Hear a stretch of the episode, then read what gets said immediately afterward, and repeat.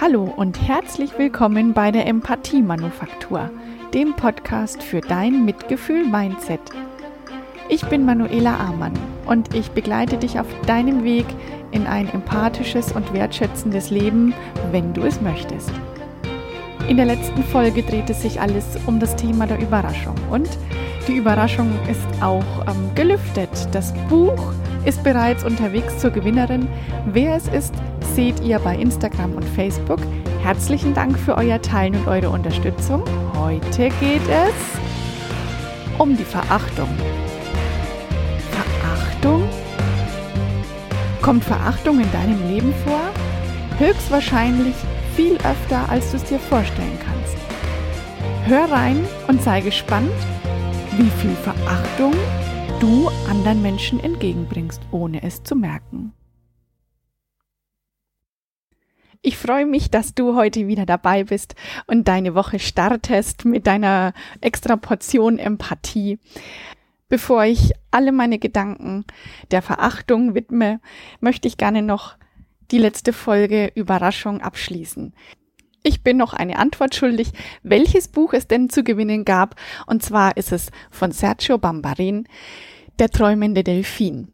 Vor über 15 Jahren habe ich das Buch zum ersten Mal gelesen, fand es damals schon sehr inspirierend und gerade eben jetzt lese ich es wieder. Zwischendrin habe ich es bestimmt auch noch zwei, dreimal gelesen und jedes Mal entdecke ich einen anderen Tiefgang oder ähm, kann die Sätze für mich nochmal besser verstehen in der ganzen Zeit, ähm, in der ich mich weiterentwickelt habe. Von daher steckt das Buch voller Überraschungen und wird auch nie langweilig. Und es ist eine sehr schöne Erzählung über den Delfin Daniel, der ähm, versucht, sein Glück in der Welt zu finden. Okay, und jetzt geht's um die Verachtung. Okay, Verachtung das ist ja wohl ein hartes Wort. Und wenn ich über Verachtung spreche, dann hat es immer sowas, also sowas richtig Schlechtes, finde ich. Verachtung gehört zu den sieben Basisemotionen, deswegen ist es ja, ist die Verachtung ja auch hier in der Gefühlsweltreihe. Und wer meinen Podcast und eben die Gefühlsweltreihe besonders verfolgt, der wird feststellen, dass ich jetzt schon bei der sechsten von sieben Emotionen angelangt bin und es war noch keine einzige positive Emotion dabei. Das liegt daran, dass die Basisemotionen negativlastig sind. Und von den bisher eruierten Emotionen ist lediglich die Überraschung neutral. Und auch heute, die Verachtung ist aus meiner Sicht definitiv negativ. Tatsächlich lässt sich darüber streiten. Es gibt Menschen, die sagen, man kann Verachtung auch ähm, für sich positiv einsetzen. Ich stehe dem Ganzen ähm, sehr skeptisch gegenüber. Du darfst dir gerne deine eigene Meinung bilden. Ähm, heute gebe ich dir einen Blick, einen weiten Blick auf die Verachtung und ähm, ich leg mal los. Die Verachtung, die tritt oft gemeinsam mit Ekel oder mit Ärger auf. Verachtung ist das Gegenteil von Achtung. Wenn du verachtest, dann hältst du eine Sache oder eine Person oder eine Situation als nicht achtenswert. Es gibt noch einige Worte, die zur Verachtung, also die unter der Überschrift der Verachtung stehen können und von der Intensität her abnehmend sind es also von stark nach schwach, verhöhnend, missachtend, herablassend, geringschätzend, spöttisch, hochmütig, missbilligend und überlegen. Ich finde, allein diese Worte machen ein weites Feld von Möglichkeiten auf, in denen man Situationen oder Menschen ähm, vor seinem geistigen Auge sieht, die man mit dem Begriff Verachtung tatsächlich dann in Verbindung bringen kann. Nimm dir doch jetzt mal einen Moment Zeit und denk drüber nach. Wem oder was stehst du missbilligend gegenüber? Das kann sich auch nur auf eine Handlungsweise beziehen, die eine dir nahestehende Person immer wieder zeigt. Überleg dir das kurz. Überleg dir eine Situation. Vielleicht kann ich dir helfen, wenn ich dir beschreibe, wie Verachtung in der Mimik zu erkennen ist. Verachtung ist relativ leicht zu erkennen. Sie ist nämlich die einzige Mimik, die asymmetrisch gezeigt wird. Dabei wird ein Mundwinkel zur Seite gezogen, so in die Seite gepresst. Und zusätzlich können die Augenbrauen auch nach oben gezogen sein. Und wenn dann noch Überlegenheit dazukommt, dann sieht man in der Mimik noch ein leichtes Lächeln. Beim Sonntagstatort ist das meist die letzte oder vorletzte Mimik beim Mordopfer. Vielleicht kannst du es dir jetzt besser vorstellen. In den Shownotes findest du wieder ein Bild von mir mit der Mimik der Verachtung. Ich habe es Gott sei Dank überlebt. Okay, überleg dir nochmal. Hast du vor deinem geistigen Auge einen Menschen oder eine Situation, ähm, der du missbilligend gegenüberstehst? Wenn du jemanden verachtest, dann macht sich das auch in deinem Verhalten bemerkbar. Du wirkst abweisend, du grenzt aus, Du würdigst den anderen keines Blickes. Und all das führt dazu, dass du dich von der Person oder der Situation entfernst. Damit ist eine echte gesunde Beziehung mit Nähe unmöglich. Und ähm, hier kommt dann immer mein Satz, wenn du diese Emotion an dich gerichtet von deinem Partner siehst, sorry, aber dann ist es vorbei, ganz sicher. Denn der andere drückt aus, dass er sich überlegen fühlt und er glaubt, etwas Besseres zu sein. Allerdings, und das ist wirklich zu beachten, geht die Verachtung nicht immer nur vom stärkeren Menschen aus. Es kann auch sein, dass eine Person mit Ablehnung rechnet und kommt dann dem Gegenüber zuvor. Also er benutzt die Verachtung, um sich vor einer möglichen Ablehnung zu schützen und begegnet dem anderen selbst mit Verachtung. Ich habe mir für diese Verachtungsfolge verschiedene Situationen überlegt, in denen ich ähm, beleuchte, wie Verachtung unterschiedlich genutzt wird. Und dazu habe ich mir die Schauplätze Schule, Arbeitsplatz und Familie rausgesucht. Zum Schauplatz Familie. Ich gehe davon aus, dass in deiner Familie eher wenig bis keine Verachtung gezeigt wird. Das wünsche ich mir und dir von ganzem Herzen. Dennoch denke ich, müssen wir da nicht blauäugig rangehen. Ähm, ich hatte mal eine Kollegin, die hat immer gesagt, unter jedem Dach ein Ach. Und deswegen ähm, bleibe ich auch hier beim Beispiel Familie und ähm, nehme mir die Situation des Familienzuwachses her. Ein Familienzuwachs kann ein Neugeborenes sein, ein neuer Schwiegersohn oder auch nur, in Anführungsstrichen, nur ein Tier. Da ist alles Friede, Freude, Honigkuchen? Nee, bei weitem nicht.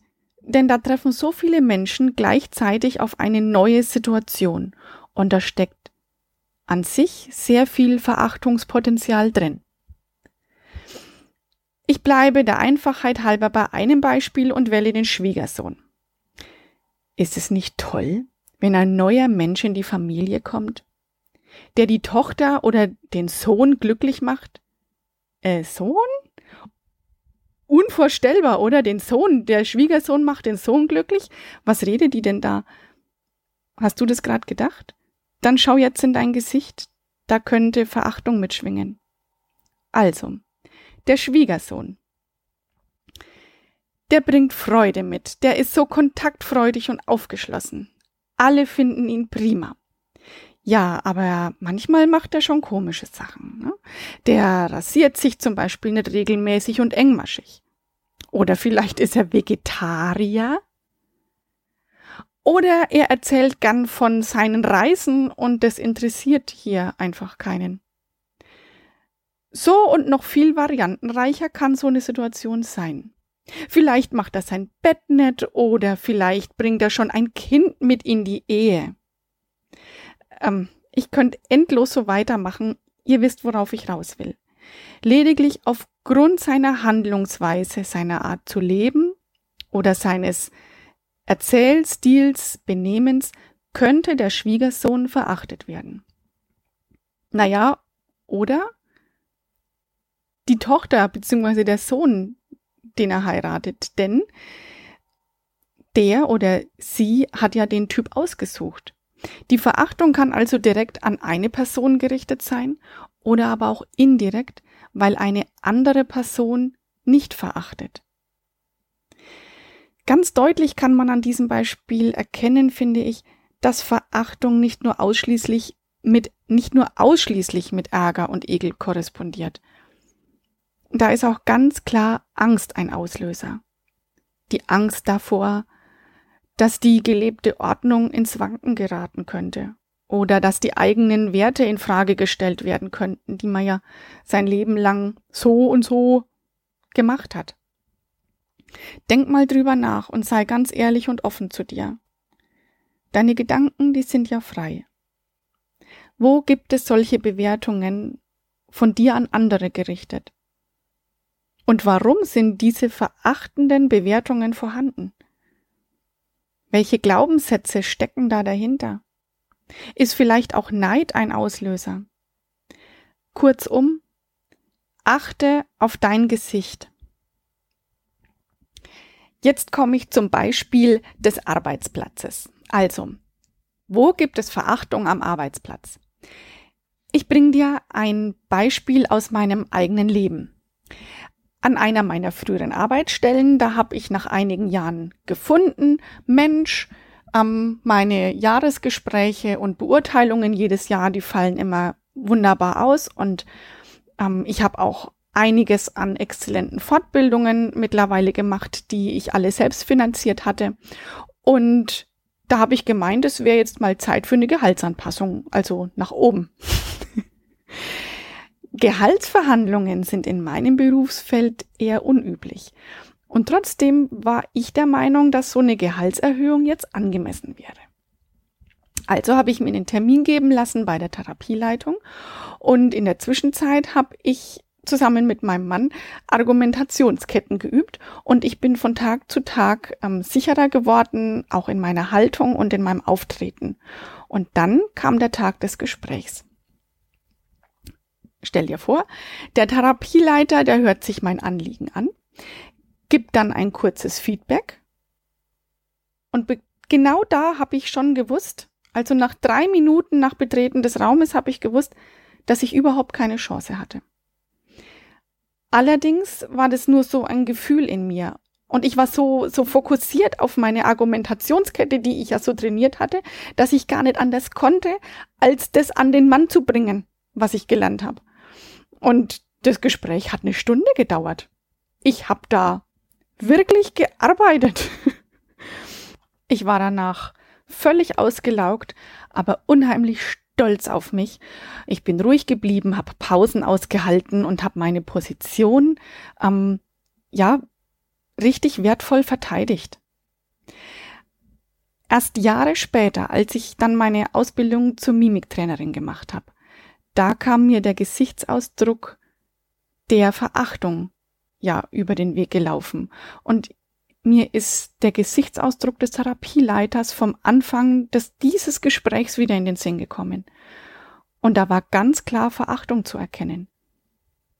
Ich habe also von Anfang an keine Chance auf diese Gehaltserhöhung gehabt.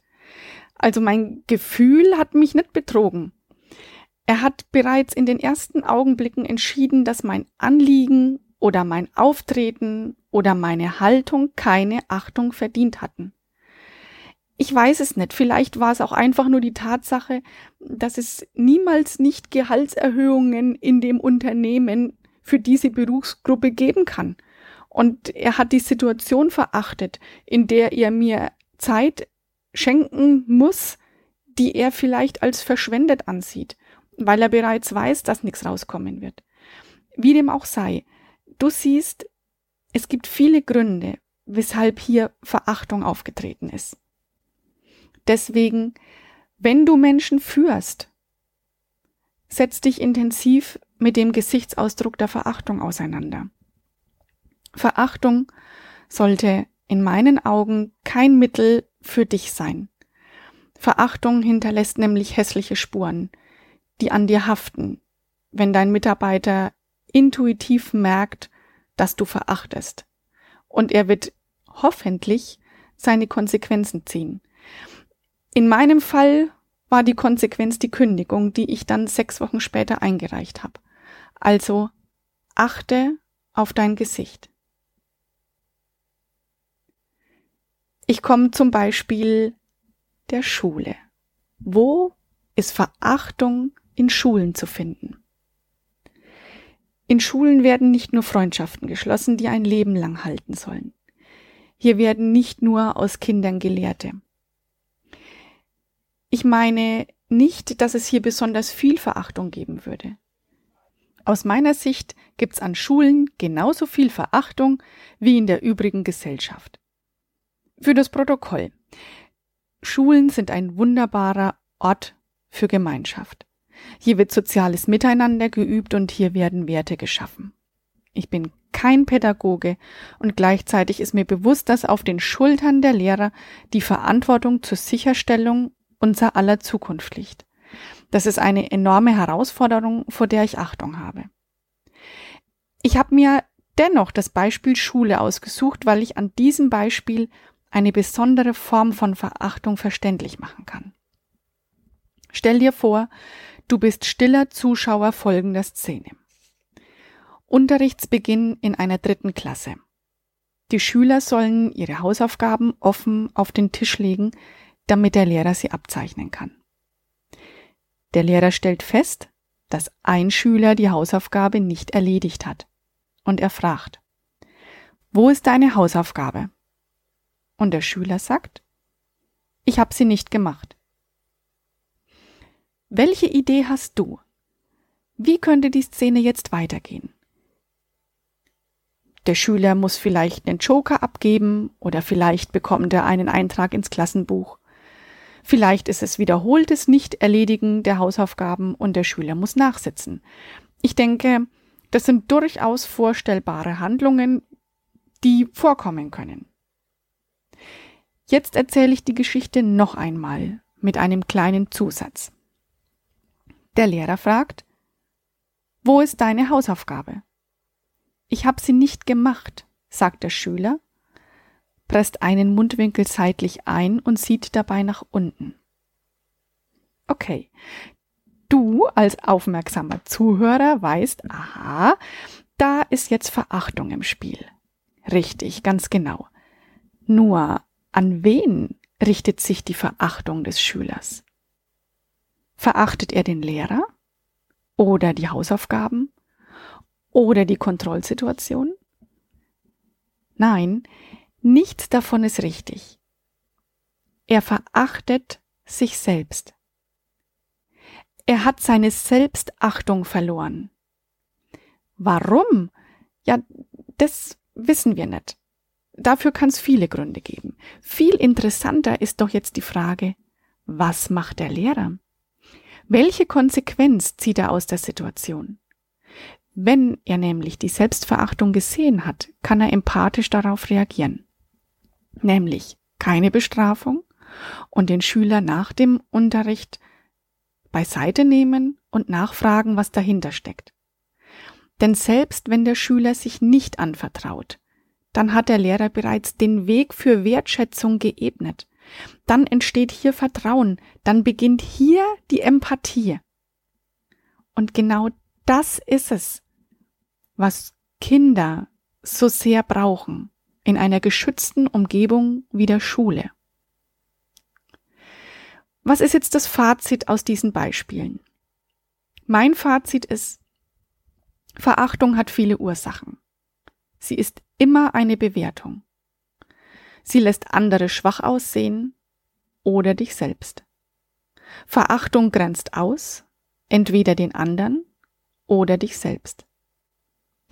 Und Verachtung ist das Werkzeug, das dich bemächtigt oder erniedrigt. Und ich fasse nochmal zusammen.